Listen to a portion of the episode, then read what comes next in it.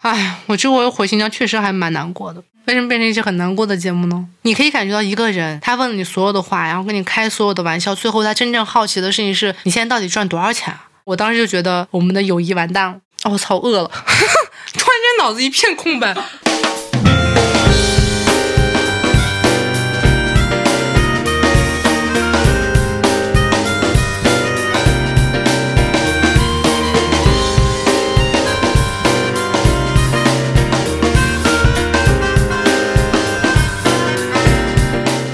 好这里是深夜谈谈播客网络旗下的楼上两位，很多朋友都在问我们说到底是几点更新？我们是每周三不知道几点更新。如果大家有空的时候，可以周三下班的时候蹲守一下。也有很多朋友问我们说，你们的播客为什么如此不接地气，如此不共情？嗯，对，这就是我们的调性。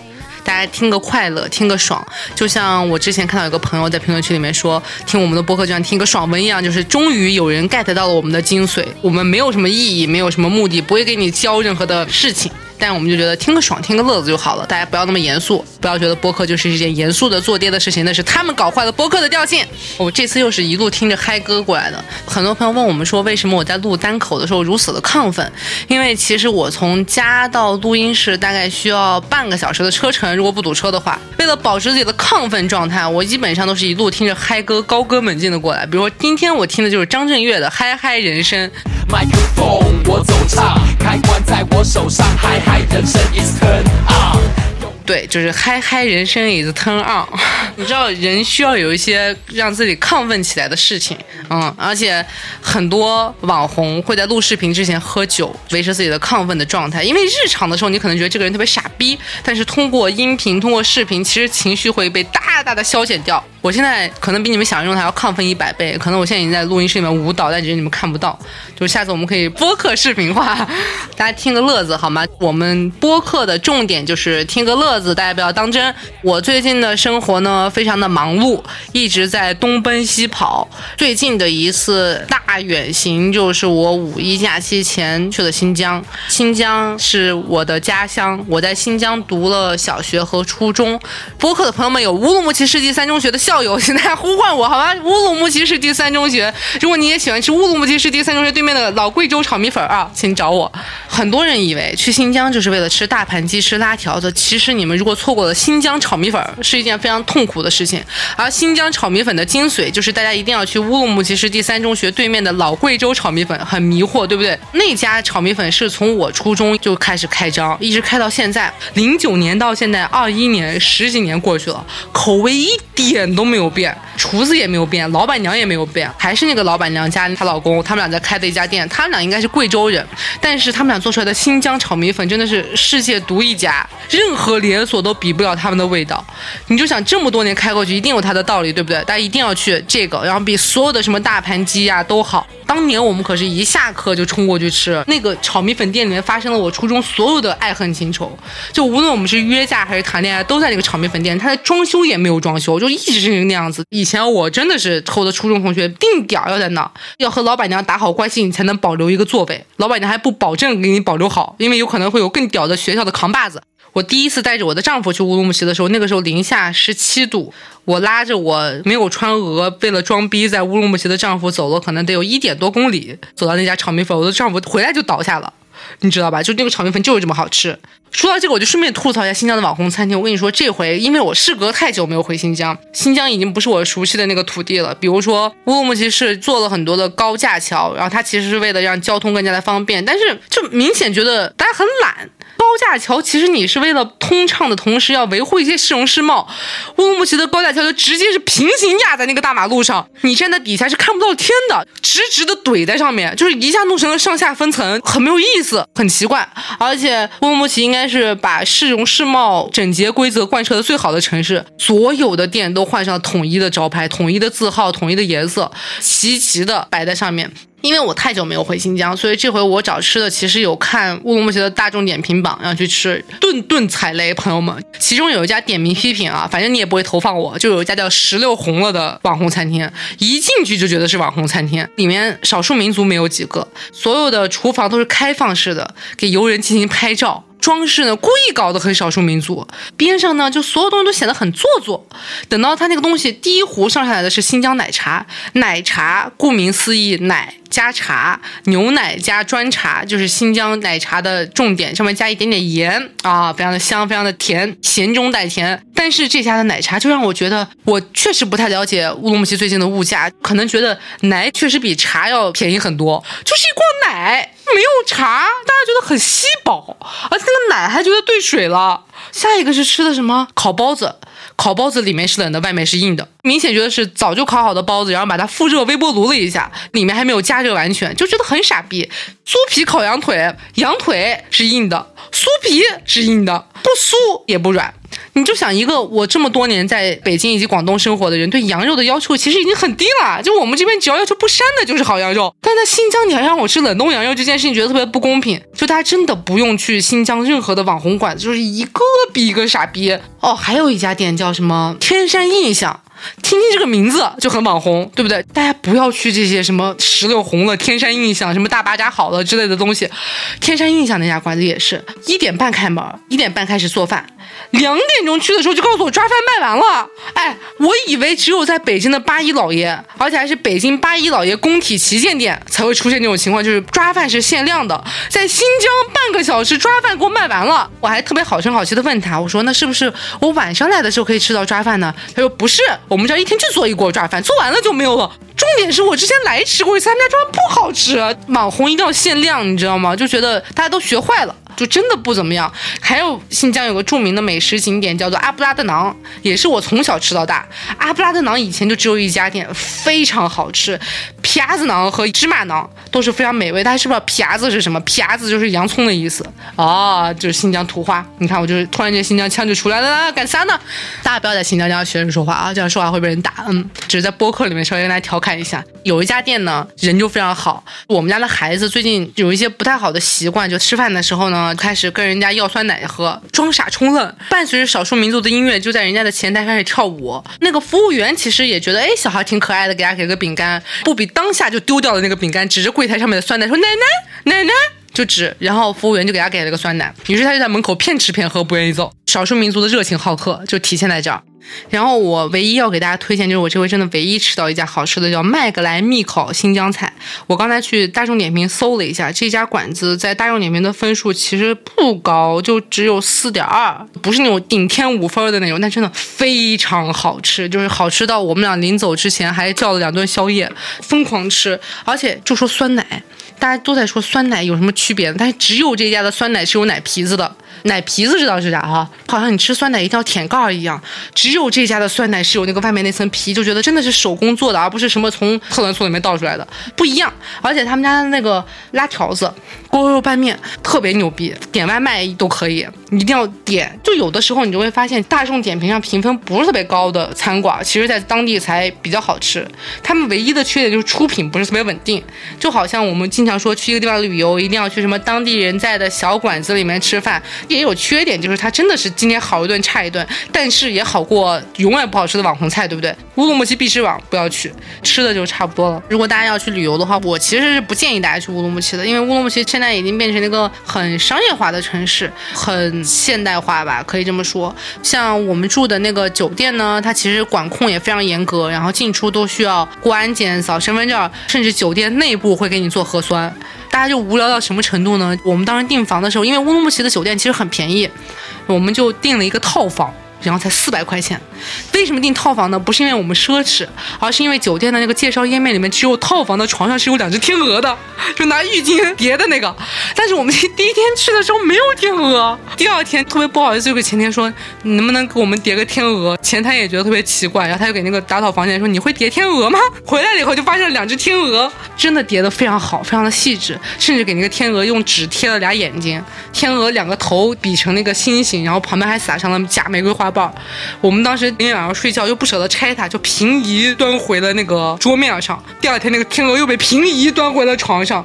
哎，我就觉得很奇怪。然后我第三天的时候，我就把那天鹅打散，我就想说，那它会不会再叠一次？然后没有，果然还是要要求一下再去。乌鲁木齐呢，其实周边的景点也非常少，天山、天池、南山基本上是标准景点了。我其实是一个对南山非常有情结的人，因为我是一个曾经一岁多就在马背上面驰骋的孩子，是照片为证，驰骋是装逼了，但是真的在马背上面啃西瓜。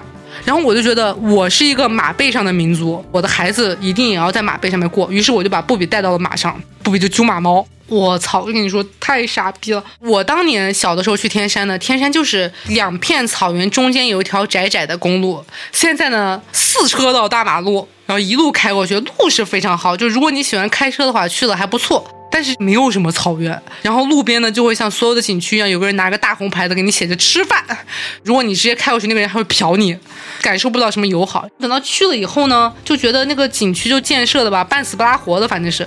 比如说我们去南山的时候，有个非常著名的景点叫南山大瀑布，虽然也没有很大，旁边有一个更著名的景点叫彩虹桥，其实就是木质的桥面，彩虹制的铁板，就彩虹桥啊，这还是个景点，会印在门票上面的那种。到了天山大瀑布，因为我们去的太早，反正天山大瀑布就是个大。冰柱子坠下去，非常有意思。这个景区仿佛刚修的一样。当我想要在天山大瀑布旁边上个厕所的时候，天山大瀑布的工作人员告诉我们说，我们这厕所关键时刻才开放。我说，呃，什么时候是关键时刻？他说，我们五月一号到五月五号假期期间会开放。我说，那是个厕所，朋友们，为什么？我说，那我现在想上厕所是要撒野尿吗？他说，哦，那也不是，你去隔壁那个砖房子，就是一个砖块的房子，没有玻璃，就好像毛坯房盖到一半的那种。当我进去那个房子的时候，我以为是茅坑，茅坑我能忍，它是真的是一个房子，是个平面。地也是砖块，于是你就看到一个平面上面高低不平的铺满着不同的屎尿，它不是个坑，好吗？朋友，想象一下是个平面，而且在那个环境之下，你甚至分辨不出来那是马屎还是人屎还是人尿。然后我就找了一块相对洁净的地方。非常痛苦，这就是南山现在的现状。南山还有特别一个著名的项目就是骑马。我说过了，我小时候是骑马。我小的时候呢，是牧民会牵着自己的马在周边，你看到哪个牧民就可以跟他搭讪，然后你就可以比如去他家游览项目也可以，你就可以挑马。而那个时候的马是非常的健康的。现在的马呢，半死不拉活的样子，整个人就很干燥，很多天没洗澡，很臭，很不干净。我都不太愿意上去，而且非常贵，一个小时一百多块钱。当然，比起北京那种什么两三百块钱骑十分钟的还算是好的，但是马不一样，你知道吗？就那个马太丑了。你想一下，那个马就是没有洗头，然后头发是结痂的那种，上面会有苍蝇，不比还会揪马毛。你知道，作为一个有洁癖的母亲，就其实会有一些难受。然后我们就象征性的和马接触了一下，教会了不比一个单词叫马妈，然后就直接走了。而且那个为了安全呢，他们还不让我自己骑。我给他说了很久我会骑马，他都不让我骑，就一定要抱着我上演什么《还珠格格》这种戏码，我就不行，就不可以。另外一个著名景点就是天山天池，就是一个人工化景点。人工挖到什么程度？就是如果不是我以前见过天师，我都觉得那滩水是他们自己灌上去的。所有的东西都给你搭建好，车，然后每一步都要上去分开付费。当时有一个什么宣传说，天山天池现在是免票的，虽然是免票，但是你进去以后要先坐六十块钱的大巴车，坐完六十块钱大巴车以后再坐十块钱的电瓶车，坐完十块钱电瓶车坐一百一十块钱的缆车，你才能到上面。一瓶可乐要卖十五块钱。大概这么一个消费水平，然后所有人都在里面拍照，而且我觉得在景区拍照，大家互相等待的这个原则在天山天池失效了，所有人都在拨打别人，然后说你让一下，让一下，我们要照相，就是比谁更猛。总而言之，我觉得新疆是个非常好的地方，但是离乌鲁木齐越远越好。就越远越漂亮，毕竟一个城市也漂亮不到哪去。对，大家不要去，这么说不太好，对不对？朋友们，我给大家作为一个半拉子新疆人，然后给大家推荐一下新疆的其他的游览美景。比如说有个地方呢，叫做喀纳斯湖，大家知道吧？其实也是很著名的景点，但是大家去喀纳斯湖那些景点也就一般，就那个水也是仿佛有一种人工的痕迹。喀纳斯湖旁边有个地方叫禾木村，禾木村里面会有非常多的民宿，非常多的酒店，据说现在建的也挺好。但是呢，如果你稍微开开远一点儿，就其实禾木村里面有很多的少数民族的居住的点儿。我现在是以十年前的记忆在给大家讲啊，就是十年前那个禾木村是非常好的，非常的原始，而且你能拍到非常好看的照片。甚至在禾木村有，我觉得我在整个新疆喝过的最好喝的马奶子，非常好喝。大家一定要去喀什。喀什是我觉得整个新疆最新疆的地方。然后为什么要回新疆？回新疆是因为我的外公外婆其实是陕西人，然后但是他们因为支援边疆去了新疆，在新疆做老中医。当年呢，我应该是一八年年底的时候回了一次新疆，就是说，哎，一年到头了，回去看看老人家。我当时的男朋友，我现在的丈夫，就完全是蹭机票，我都没有去过新疆，我就跟你们去蹭一蹭，而且抱这种非常猎奇的心态，就是我一定要去大巴扎。我一定要在大巴扎里面学维族人说话。去了以后呢，当时我外公外婆还挺高兴的，觉得哎呀，北漂的孙女儿突然间又带了个男朋友回来了，老人家总是高兴的。但是当他知道我当时的男朋友，我现在的丈夫比我大十岁的这个时时候，笑容当场就凝固。我们那么嫩嫩的小姑娘就插在这个老粪上面。但是就也还好嘛，现在老夫少妻不是也挺流行的嘛？虽然他们年纪大，但是还是要跟得上潮流。我的外公呢是一个老中医，就是那种从二十多岁一直干到八十多岁的那种老中医。我在乌鲁木齐远近驰名，经常会有那种什么俄罗斯人打着飞机来找他看病，这不是夸张，就真的。我们家里面还有那个什么俄罗斯人的合照，就这那的。俄罗斯人都吃中药，你不吃中药吗？但是这位老中医就想探探底，一个老中医是怎么探底？就是号号脉。握起了我当时的男朋友，我现在的丈夫的手，然后一号脉就觉得完蛋了，操，肾不好，真的当场就说，哎呀，这个肾不好，就是说我给你开开药，真的是按着我的当时的男朋友，现在的丈夫，就想在中药铺直接刷个药，然后被我们拒绝了。可是万万没有想到，就在他说肾不好一个月之后，我就怀孕了。这可能是我的外公到现在为止最后悔的一次看病，就也不知道该是自己说话被什么听见了，还是觉得自己的医术突然之间不够精进，肾不好怀孕了，自己的孙女要备婚先孕，就觉得可能一口老血想要吐在屏幕上面的那种。上一次见面就是这么一个过程，而且当时的男朋友现在的丈夫，除了跟着我在冰天雪地去找了一次三中炒米粉之外，还去了一次大巴扎，然后觉得非常的美妙。开心，觉得自己周围的含维量特别高，异域风情，牛逼，一定要拉着我在维族大妈的铺上买一个皮帽子，就是觉得新鲜。很开心回来了，然后回来了以后怀孕了，怀孕了以后就嗯结束了，故事就到这里。就于是呢，今年其实我们是带着小孩想要给老人家看一看。之前因为疫情嘛，然后就也从来没有回过家。我的外公外婆现在八十多岁，也从来没有见过小孩。见之前呢，我的外公外婆对布比是一种非常爱的心情，就每一次视频都会强迫我把手机转到孩子的那一面，不愿意看我，说着我要给你视频，然后就说你把镜头给我转过去，看一眼挂了。然后这次我们回家，我们还没有告诉他，就是我们要保密、惊喜、surprise。等到我们真的带着孩子去到我们家的时候，哇！我爷我奶面部从凝固到喜悦只用了几秒，就最开始觉得哎来了，我当时还觉得有点失落，不惊喜吗？不开心吗？然后发现只是脑子没转过来，就过了十秒之后就开始哎呀开心呀，这个姑娘把孩子带回来了，怎么怎么样的。但是奇怪的事情又发生了，我们家的小孩一岁多，是一个非常有主意的孩子。他天不怕地不怕，什么都不怕，但他只有一样，在这个世界上最害怕的事情就是老头。我们每天带他出去，他可以朝着大汽车冲过去，然后让我们在屁股后面追他，保证他的生命安全。但是中间有在小区里面，他突然一抬头看到六个老头在下象棋，就觉得完了，怪物，整个人就凝结了，然后立刻都不敢叫。就是默默灰溜溜的就开始倒退回去，他就怕老头。包括我的丈夫的爸爸，也就是我的公公，是用了可能半年的时间才碰到了布比的小手，这么一个程度，见到老头就不行。于是他也自然而然的怕我的外公。我外公见了布比七天，连手都没碰着，一见就哭，眼神一扫过去就哭。而且最近他还学会了，当一个人想要对他做出一些他不愿意做的事情的时候，就是特别领导人，低下头不看你的眼睛，然后右手伸起来挥手，拜拜。哪怕我们会开玩笑说，你要再不跟我们玩，我们走了哦。别人呢都会说，嗯，不要走，就就哭。当一个老头给他说，你再不让我抱你，我就走了，他就会低下头挥手，拜拜，赶紧走，好走不送，就大概这种情况。我外婆就很顺利的抱到手上，但这种快乐根本没有持续多久，就可能过了一天，我外婆就开始找各种各样的理由出去。有一个病人来了，我们要去看病，我要出去遛狗。我外公呢，就是我出去给你们买个馕。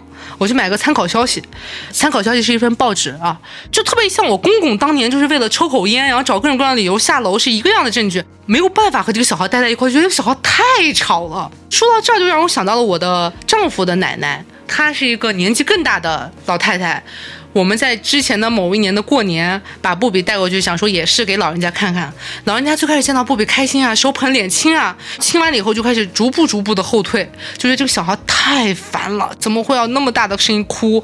最开始抱着亲，进入到说布比那个时候还不会翻身，就把他放在沙发上，他只会离一米远的距离指挥我们说，哎，这孩子饿不饿，渴不渴，怎么怎么样的。等到大年夜晚上正点的时候，他连吃饺子都要端到自己的房间的对着电视吃，就为了离这个孩子远一点。见。我说那一次，拢共加起来三个小时，再也没有提过要见孩子的事情。不要再拿过来了，太吵了，就影响我的休息。我觉得我外公外婆当时的心态也是一样，最开始觉得孩子都可爱，而且甚至还在教育我们说，我们对孩子的哭闹如果没有很好的处理的话，就是我们作为父母没有耐心。现在到他们，他们就要出去买个参考消息，买个橘子，买个馕，很吵，我就觉得距离产生美。就好像我当时回家了以后，我发了一条微博说，我觉得我对亲情的承受力只有四十八个小时，我觉得他们对一个孩子的承受力也只有四十八个小时。我们没有见面的时候觉得这个人多可爱，见了以后我觉得完蛋了。回去之前我还觉得，哎呦，好久没见他们了，因为我其实是我外公外婆带大的孩子。等到见面了以后，我觉得太烦了，怎么什么都要管？你为什么穿成这个样子？你为什么不办婚礼？为什么不收彩礼？就很烦。刚开始回去的时候，大家还停留在一种父慈子孝、天伦之乐的时候，觉得哎呀，大家都回来了，并且哦，这回我因为没有提前告诉他们，就发现了一个秘密。他们老说我房子乱，当我突然回去，我发现他们房子比我还乱。基本上我回家第一天，之所以我们没有什么冲突，就是因为他们一直在收拾房子，来回把家里的所有的报纸啊、什么药啊、晾的水果干啊什么之类的都会收起来。就比如说橘子，他们一定要把橘子皮留下做陈皮，手工陈皮，你知道吗？很奇怪。但是你说好呢，也有好。就比如说我最开始回去的时候，我就发现我爷爷奶奶有个特别大的爱好，就是他们还保留着很多年前的那种卡片机、红白机、小霸王插卡，有马里奥坦克大战的那种。他们俩就自己搬了一个显示器放在床上，玩坦克大战。我不知道坦克大战总共有多少关，但是我打开那个机器的时候，他们已经打到九十多关了。每天就干这种事情，因为我的失误把那个机器拔了，突然之间调回第一关，然后被骂了很久。这是我被骂的最惨的一次，我都不知道为什么。因为我之前把我们家狗送了一只给我外公外婆，然后他们每天就遛狗，一边骂着说：“哎呀，这只狗太烦了，每天要遛这么多次。”甚至疫情最严格的时候，不是有出行的管控嘛？他们都会把自己的出行资格用在给狗撒尿上面，就对那狗其实很好。然后我奶会给狗做羽绒服，就把自己的羽绒服剪了包在这只狗身上。我们家狗送过去的时候可能就十二斤，现在他妈三十斤。一只狗养到三十斤，而且我会发现一只狗长相也会发生一些变化，就现在长就特别像一只新疆狗，之前还是慈眉善目的，现在就是浓眉大眼的那种，就不知道为什么。但是我会觉得它们其实过得还挺好的，每天研究一些有的没的的东西。我进到房间的时候就觉得特别像进到一个跟踪狂的房间，因为我外公外婆会把我所有发在微博的照片打印下来贴在墙上，贴满一整墙。我当时回去就有点害怕。感动之余有一些恐慌，甚至有一次我外公告诉我说，他去打印店的时候打印了我和何炅老师的照片，打印店的人就认出来了，说啊这是何炅，那这个女的是谁？我外公外婆就非常的警惕，从此以后再也没有去过那家打印店，但是他们还会坚持不懈的打印我的照片。我现在发现我在微博上发的每一张照片，他都打印在那。还有他们会强迫布比穿我小时候穿的衣服，哪怕那个松紧带已经彻底失灵了，就一掸会掸出来灰的那种，但是他们就会从衣柜里面掏出来给我们家小孩强迫他穿上，就觉得是一种传承。我爷爷还有个爱好，就是买石头，这么多年攒了点钱吧。全他妈给石头骗进去了！后来给我介绍说你要不要搬几块石头回北京卖？然后我说那有什么好石头？你给我说说看。他说你看这一块石头是什么乌兹别克斯坦的什么石头？我们觉得可牛逼。他说那你在哪买的？他说哦是在华贸批发市场买的。你没有觉得这件事情有点不对吗？然后他说：“我跟你说，这个石头可贵了。这个石头最开始人家报价一万三，你爷爷可喜欢这个石头，就跟你别人在杀价，杀价了以后，最后磨到了三千，就买了一块好石头回来。我就说，你有没有觉得一个东西报价一万三，给你三千买的这个东西，可能连三千都不值？但他就很开心。我们家的诊所就是充满了石头，除了中药就是石头。”以前他会跟别人学说什么拿手电筒对着一块石头，如果能周围绕出一串光，就有光晕，说明它是玉石。到后面证明这个方法是假的了，之后他就开始学一些奇怪的鉴别方法，什么敲敲石头当听西瓜呀，颠颠啊，或者什么拿个小电钻把石头钻开一小块，然后看它的什么料之类的。我就开始拼命给我爷看别人用什么乳胶做玉石的这种打假视频，我爷就不相信，他就强烈的要求我把石头搬回北京卖。当时我初中的时候，我爷我奶就有这个爱好了，他们俩就每天找各种的理由出门，回家就搬回来一块石头。老人家的爱好也挺好的。我外公外婆，我为什么老来回倒？就是因为。我的母亲是一个非常奇怪的人。我的母亲和我的父亲离婚了，我的母亲对我的父亲很不满，于是我的母亲报复我父亲的方式就是让我叫我的母亲的爸妈叫爷爷奶奶。你说这件事有没有逻辑？我从小叫我的外公外婆就是叫爷爷奶奶的，所以我就有点乱。好，爷爷奶奶和外公外婆都是一个人。然后上一次我爷不是嫌弃我当时的男朋友肾不好嘛，然后就怀孕了。这次我爷就主要集中形容在他太胖，胖了很多。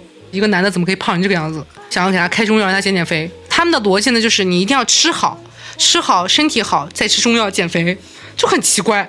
拔拔火罐，扎个针，每天都要问一些拔火罐吗？扎针吗？喝中药吗？我的丈夫就非常的难受。而且你知道老年人说话就容易夸大，比如说我小的时候，他们为了让我八点钟起床，会在七点钟的时候告诉我九点了。大家是不是都有类似的经历？然后这一次小孩哭的时候，就会习惯性的躺在地上，那我们就要把他拎起来。用老年人的话说就是：你们怎么能把小孩摔在地上呢？这样摔脑子会坏掉啦！夸张手法，比如说我一个一米七五、一百二十斤的人，他就说：你看你那个腿怎么瘦成那个样，都是皮包骨头，瘦成的赶紧吃。而且你知道，我奶奶还把我拉到一边，偷偷问我：“你的北京户口搞定了吗？” 然后她就觉得说，一个人只要嫁给了一个北京人，你就必然会拥有北京户口。当我告诉她我是我们全家唯一一个没有北京户口的，她就很生气，就觉得他是我的老公没有帮我搞定这件事情，然后就赶紧给他读政策：女生四十五岁以上，什么结婚五年才能拥有北京户口，怎么怎么样的。他就觉得不行，我更亏。本来唯一能捞着的就是北京户口，就没捞着。还问我说：“哎，你们家的房子加了你的名字吗？”我说：“没有，我老公的名字甚至都不在那个房产证上。”他说：“啊，那你就公公婆婆不行，他们在恶意搞你，这样的话就分不到嘛，连共同财产都算不上。”然后我爷爷呢就充满了所有的顾虑，就觉得我被骗了，我嫁给一个骗财骗色的老男人，骗了生那个孩子。但是我爷我奶已经开始给我计划二胎的事情了。哎呀，你要不要补补身体？趁着年纪在这儿，赶紧再搞一个。然后我说啊。就你知道，和人一旦相处久了，就会有一些奇奇怪怪的想法，他们就开始打你的主意，开始想说你要不要生个孙子？一个女的不够，你年纪在这摆着，你看你要休息两年也不够三十岁，也不是高龄产妇，赶紧吧，真的太可怕了，就开始念叨。然后你每天在那一坐，他们就在说，嗯，你瘦了，你这儿有颗痘，你这个痘代表的什么意思？我给你调理调理，中医你懂。买票的时候，其实我们在想说我们到底待多久。本来的计划是八天，我硬是把它缩短到了五天，哪怕机票还贵三百块钱。掐指一算，觉得说这件事情不对，我们相处时间不能过久。现在发现五天真的已经够够的了。包括他们会说，你为什么不在家里住？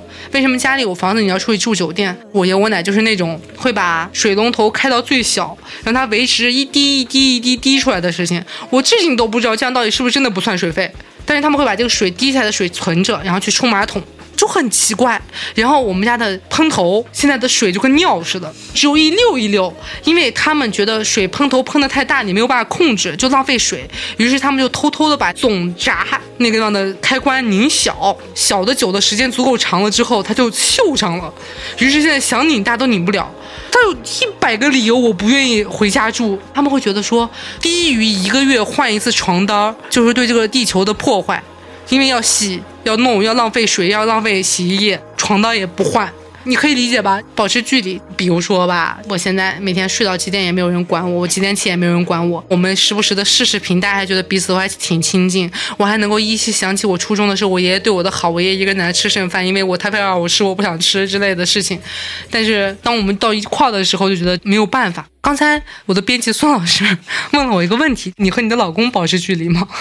就我和我的老公也是非常保持距离的，你知道吧？不能太近。甚至为什么我们家不买长条沙发，要买两个单人沙发呢？当你们俩想坐得远一点的时候，可以坐得远一点；然后当你们想坐近的时候，你们可以叠在一起，坐在同一个沙发上面，就距离的妙处。其实呢，我从小就是跟我外公外婆长大的，然后他们因为是老医生，所以对我的教育是非常非常非常传统的，传统到什么地步？甚至他们会算好从学校到家大概需要多久。如果我在这个时间段内没有走回家，他们就会着急，觉得我一定是出事了。他们对我就是要写作业、要上课，基本上想把我往一个大家闺秀的范本去安吧。我觉得是这样，甚至因为我们家其实是祖传中医，所以他们一直在期待我去变成一个中医，或者至少是一个医生。这次他们都在津津乐道的事情是我妈之前有试图考过职业医师执照，我那时候还很小，我妈每天在家背书，而且因为她脑子不好，所以她就背书的时候要读出来。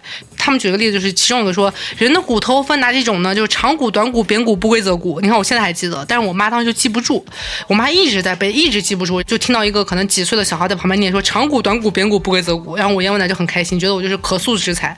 但其实到后面我就发现我对这件事情没兴趣，我就出走了。就我现在想起来，我小的时候和我外公外婆过的那个日子，我就觉得太正常了。就他们基本上想把我往一个很正常的路子去搬，甚至他们期待我从来不要早恋，但是希望我一毕业就结婚。他们基本上是按照一个最传统的父母的样子在要求我，我觉得不太对。刚才为什么说到新疆，我会说，其实我小学、初中在新疆待了九年，但是我每一次之后从外地回新疆的时候，我都会觉得很难过。就每一次都很难过，这种难过来源于我以前印象中的那种最原始、最生机勃勃的样子，其实已经消失了。无论是那个盖着的高架桥，还是人马。很多人都已经离开那里了。我之前有一次回新疆和我的初中同学见面，然后当时我们已经大概四五年没有见过面了。我其实非常高兴，因为当时我们是最好最好的朋友。我们是一群女生，因为初中的时候我们都很高，我们都大概一米七到一米七五左右。然后我们因为身高在一起，所有人想要加入我们的小圈都因为太矮而离开了。我当时见到他们的时候，觉得嗯挺开心的。他们有的变成了航空公司的地勤，有些在做小生意，什么都有。我们聊的所有的话题还是初中的事儿。然后我发现我们跟彼此的生活没有什么跟进了。等到我最后最痛苦的那一刻呢，其实是我最好的初中同学问了我一句话，他是憋了非常非常久，拐了一百八十个弯子才说出的那句话，说你现在到底一个月挣多少钱？我就觉得大家沦落到了一种最尴尬的友谊关系。我其实。对新疆还是非常非常有感情的。我身上所有的生机勃勃，甚至我身上所有的野蛮和活力，都是新疆给我的。因为广东给我的可能是细腻柔情，但新疆不是。我初中的时候，我的初中是民汉合校，我的同学里面有汉族，也有维族，还有其他少数民族的同学。我们学校非常的乱，因为面积很小，所以面积不大的操场上面，你会看到有人在跳大绳，有人在踢足球，有人在打篮球，有人在跑步，所有东西都集合在一起。但是你就会发现，每个人都很开心。我们会拿着那个矿泉水瓶到处洒水，然后到现在我这次回去的时候还去了一次我的学校，我就发现校服到现在为止十几年还没有变，光荣榜到现在为止还是没有变，但每个人看着都很规矩。我不知道是因为我待的时间太短。就只是看了一下大家，还是怎么样？我就觉得好像不是我小时候的样子了，还挺难过的。但是你说我现在过得怎么样呢？或者我现在过得真的比当年好吗？或者说我真的瞧不上当时的那种生活？其实我觉得不是。就对于我而言的话，我从里面走出来了，我给自己选了一种生活。哎，我这回回新疆确实还蛮难过的。嗯，我每次回新疆都很难过。我就发现，所有东西要不然是停留在它原有的样子，要不然它发展出了一种奇怪的样貌，变得四不像。我也发现，我和我的初中同学再也没有办法联系了，就我们真的没话说。嗨，我这回回去带着我老公回去，我初中那边，然后还在跟他开玩笑，说不定在这能碰到我的初恋。我当时的初恋是一个一米九多的男孩，朋友们，一个初中男生长到一米九多，非常酷啊！他现在好像应该在加拿大，就是全家应该移民了。他呢比我还夸张，因为他爸妈都是老师，管他管得巨严，就是那种我和他牵手走在路上，然后突然之间感觉后面闪过一个影子，他就立刻把我的手甩开，就觉得不能有任何的差错。当时我和他在一起也是个非常他妈诡异的事情。给大家分享一个表白小妙招，就是每年愚人节我都会想到这个故事。我这个男朋友呢，当时愚人节的时候给我传了一张纸条，就是说做我女朋友吧。当时我还没有意识到愚人节这件事情，于是我就认认真真的开始思考这件事儿。当时初中的时候不是要体育中考吗？我们每天放学会在操场上面锻炼、拉练、跑步什么的。我就拉着我当时最好的朋友叫牛牛，我们俩在操场上就开始在想，哎呀，要不要接受他呢？啊，怎么怎么样，就开始分析。就一个小女生能分析的所有东西，你和他在一起好不好？这个人好不好？个子高不高？要怎么怎么样？他能不能保护你之类的？然后我们在愁眉苦脸的分析的时候，这个傻逼男的就走过来说：“不要想了，今天愚人节，臭傻逼吧。”你被我们骗了，我当时觉得老血都要呕出来。结果呢，第二天，也就是四月二号的时候，这个傻逼又过来问我说：“哎，昨天我说让你做我女朋友的事情，你考虑的怎么样了？”我当时想抽他。啊，就觉得怎么有这样的人呢？我说你不是说是愚人节的玩笑吗？他说你想错了，你这样想，愚人节的时候我告诉你说这是一个玩笑，就说明它不是一个玩笑，双重否定表肯定，你知道吗？就 就，但是我也不知道为什么当年我就很吃这一套，然后我们俩就在一起了。甚至在他给我表白之前，连续一个月，他都会站在我们班的讲台上面拿粉笔头砸我，砸的倍儿准，你知道吗？就是砸砸砸砸砸砸砸，我就每天追出去打他。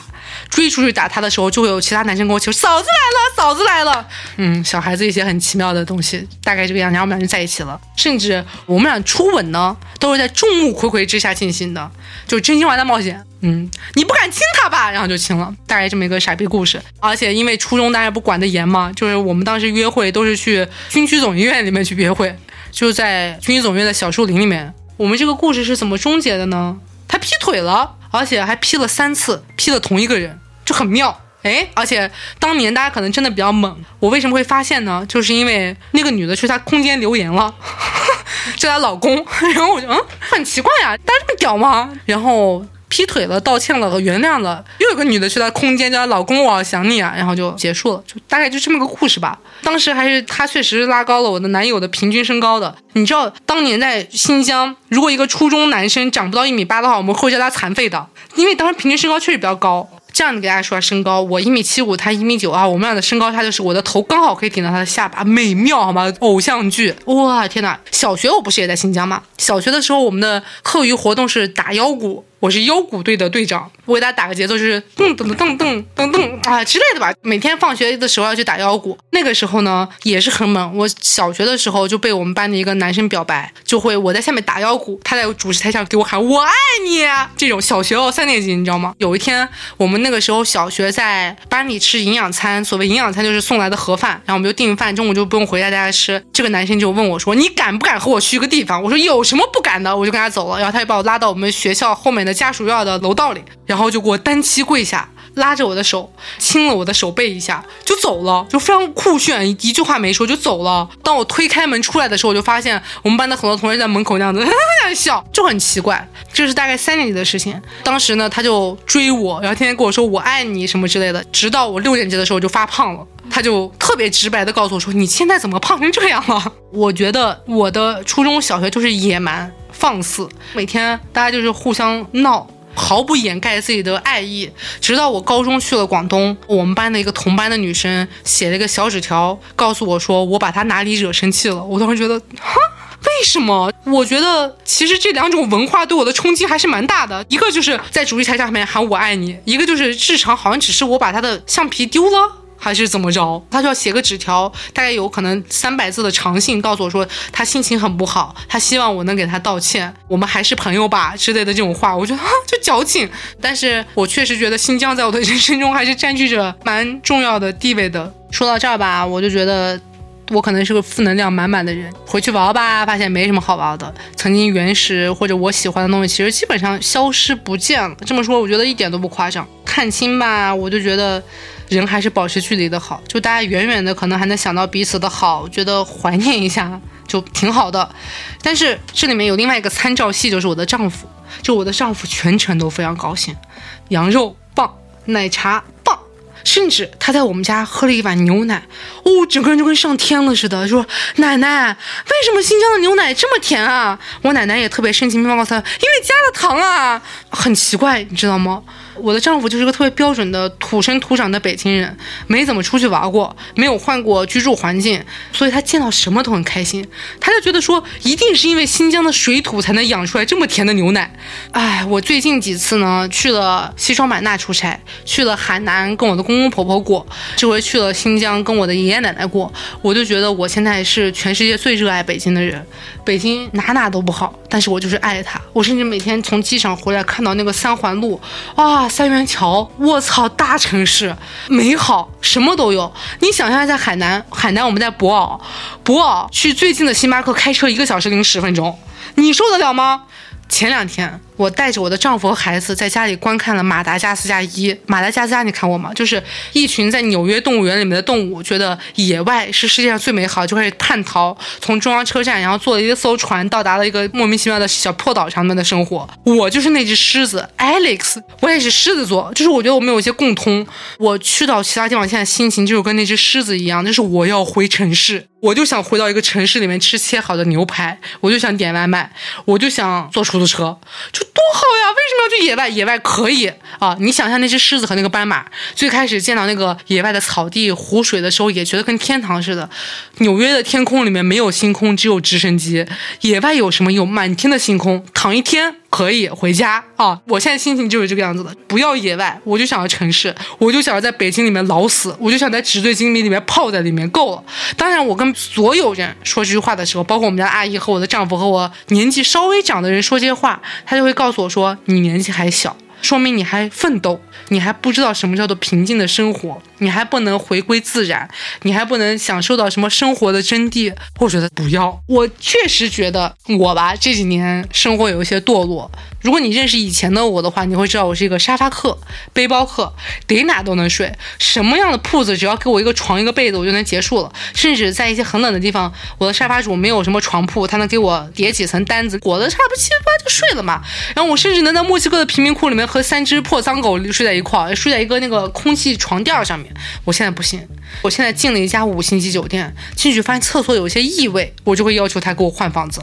而且我这个人在五星级酒店这件事情上有一些奇怪的运气，我大概最近住了连续超过五家五星级酒店，都是五星级连锁酒店，房间都有问题，浴缸没刷，浴缸放不下去水，花洒坏了，甚至最夸张的事情是在顺德的喜来登里面，我打开桌子的抽屉，发现里面有上一个房客留下的烂苹果和喝了一半的矿泉水，不知道为什么每一家酒店都这样，我就会升房。特别牛逼！我最近一次去上海出差，发现浴缸没刷，我就打电话，结果在刷浴缸的过程中，发现了浴缸的水放不下去，然后他就给我升了个房，啊，就套房，牛逼，你知道吗？人的生活水平就是这么被拉上去的，但真的好啊，特别大，电视会旋转，你可以在沙发上看，也可以在床上看，整个房间宽阔，我可以在里面跳舞。我甚至要每半个小时发一个视频给我的丈夫，证明我没有，因为他觉得这么好的房间你一个人住，你肯定会。就这种程度。上一个播客被小宇宙推荐了，就是关于辞职的那一篇，很多人在骂我说我不接地气，说我根本不理解普通人的生活，说我吐槽的事情就是普通的日常。但是朋友们，大家心平静气的想一下。普通的日常就一定是对的吗？或者说，很多人会告诉我说，我所厌恶的那些上班的规矩打卡，或者说同事之间的矛盾、同事之间的不理解，是很正常的一件事情，大家都这样过。但是很正常，大家都这样过，就是一定是对的吗？你不觉得有些事情你习以为常，但是反而需要做一些改变吗？不是正常就等于对，好吗，朋友们？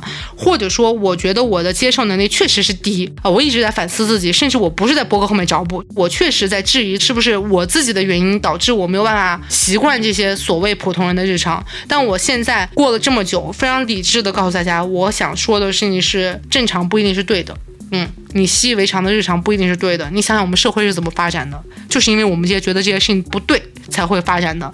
当我发现我的房间浴室水放不下去的时候，我没有忍气吞声，告诉自己说：“我他妈就不泡澡了。”因为很多酒店的浴缸都不好。我就是要告诉大家说：“你的浴缸坏了，你就不对，你就得修。”所以我才能住上更好的套房，酒店才会去修这家的浴缸。我觉得社会就是这么进步的。只有我们都觉得说我们不应该九九六。这个世界才不会九九六，事情是这么个事情，就你不能觉得说我是居高临下的在吐槽，我只是站在我的视角去告诉大家我的看法而已。如果你觉得不对，你也可以改变，你只是不愿意而已嘛。我还看到有人说不喜欢我的声音，那不然我让机器人给你读，满意吗？呵呵呵。下期节目就是对谈了，请不要担心。至于下下期单口，你们想不想玩？你问我答，评论区留下问题，我来回答。你们知道我尺度很大，随意提问，嘻嘻。